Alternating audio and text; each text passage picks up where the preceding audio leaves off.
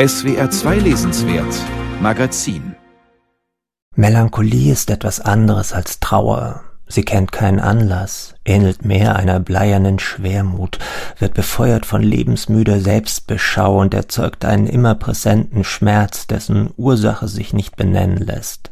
Zugleich ist sie sanft, hat fast etwas von einer Droge, die fortdauernd wirkt und die Aufmerksamkeit nicht auf das Glück, sondern auf die Sinnlosigkeit und Vergänglichkeit lenkt. Melancholie entsteht zuweilen, wenn wir von etwas Abschied genommen haben und der Vergangenheit sehnsüchtig nachhängen. Seit Mutter zum Einkaufen gegangen war, hatten die Jahreszeiten sich schon mehrfach wiederholt. Wie kleine oder große Zahnräder griffen die Augenblicke des Tages und die Augenblicke des Jahres, allesamt im gleichen Mechanismus von Farbigkeit und Schatten, Klarheit und Eintrübung, ineinander und führten dem Kind die abenteuerlichsten Kombinationen des Lichts vor Augen, die man sich vorstellen konnte. Das Kind in Mircea Catarescus Erzählung Stege ist nur wenige Jahre alt. Die Mutter geht wie üblich morgens aus dem Haus seines Wohnblocks, nur kehrt sie diesmal nicht zurück. Wochen, Monate, Jahre vergehen. Das Kind lernt die Einsamkeit kennen, erfährt zum ersten Mal das Verlassensein als Rausch von Angst und Aufbruch. Eines Nachts tauchen Stege wie aus fahlgoldenem Licht auf, die von den weit geöffneten Fenstern und Türen der Wohnung über die Häuser hinweg zu anderen Gebäuden führen, zur Kautschukfabrik und zu einem alten Kaufhaus. Der Junge wagt sich hinaus, überwindet sein Unbehagen, sieht in den Maschinen der Fabrik melancholische Monster, schlüpft in einen riesigen Schokoladenleib, in dem er seine Mutter erkennt.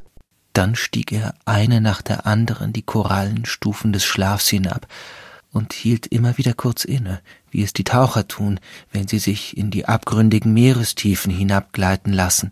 Bis die Mutter schließlich mit ihren Einkaufstaschen doch wieder in der Tür steht und der Spuk vorläufig ein Ende findet. Die Mutter legt ihre geröteten Hände auf die kleinen Schultern, und so verharren sie beide dort, auf der letzten Stufe des Schlafs, wie sie es stets getan haben, wie sie es immer zu halten werden. In phantasmagorischen Bildwelten, in Traumgespinsten lässt Mircea Catarescu seine kindlichen Helden sprachgewaltig versinken. Drei lange Erzählungen sowie Pro und Epilog versammelt der rumänische Wortmagier in dem Band Melancholia.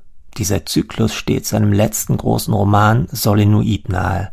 Aber er ähnelt auch früheren Werken, sowohl in der Wahl von Motiven, Requisiten wie auch von Schauplätzen in jenem grauen sozialistischen Bukarest der 70er Jahre mit Plattenbausiedlungen und den verfallenden bürgerlichen Fassaden. Aber man muss diese früheren Bücher nicht gelesen haben, um in die fein gewebten Traum- und Albtraumsphären, die Visionen und Unterwelten von Melancholia einzudringen. Es werden darin symbolisch aufgeladene Bilder für jenen schwebenden Zustand des Übergangs gefunden, in dem sich Kinder befinden.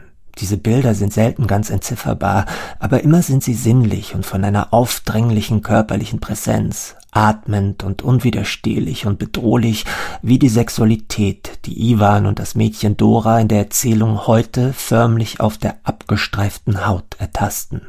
Dora studierte die zwischen ihnen liegende Haut.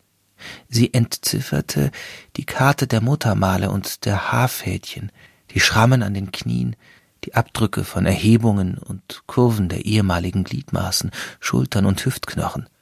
Sie las dies wie eine Blinde, fuhr mit den Fingerspitzen über alle Unebenheiten, ermittelte die Dicke und die Geschmeidigkeit jenes Pergaments, keuchte vor Lust erregt, während ihr Streicheln immer beherzter wurde. Der pubertierende Iwan versucht, dem Geheimnis seiner wie Kleider abgelegten Häute auf die Spur zu kommen und dem Geheimnis der Frauen, die anscheinend auf andere Weise, schambehafteter und ursprünglicher aus sich herausschlüpfen, sich entpuppen.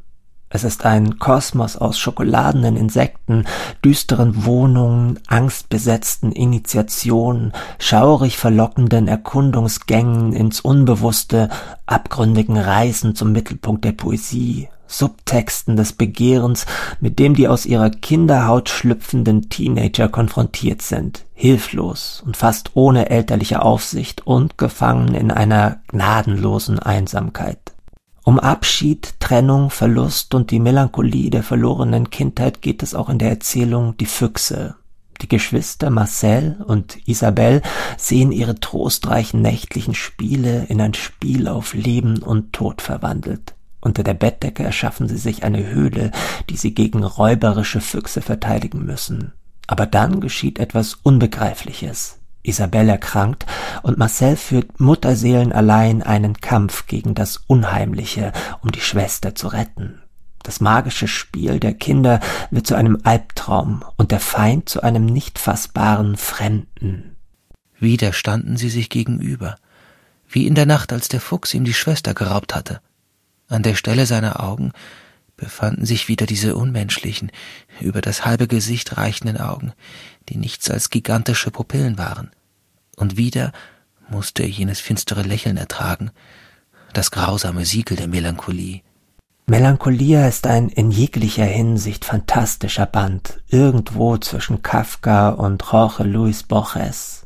Er umfasst eine ins Surreale getauchte Zwischenwelt, die Beschreibung von Metamorphosen, die uns allen bekannt sind, von denen wir aber so noch nie gelesen haben, von Nächten der Adoleszenz, die du dann mit einer äußerst beständigen Melancholie behaftet durch sämtliche Jahreszeiten und Landschaften deines Lebens mit dir mitträgst. Was die Kindheit in unterschiedlichen Stadien mit uns anstellt, wie die Schwermut unser Gemüt erobert, das erzählt Cataresco in einer überbordenden Sprache, die von Ernest Wichner grandios ins Deutsche gebracht wurde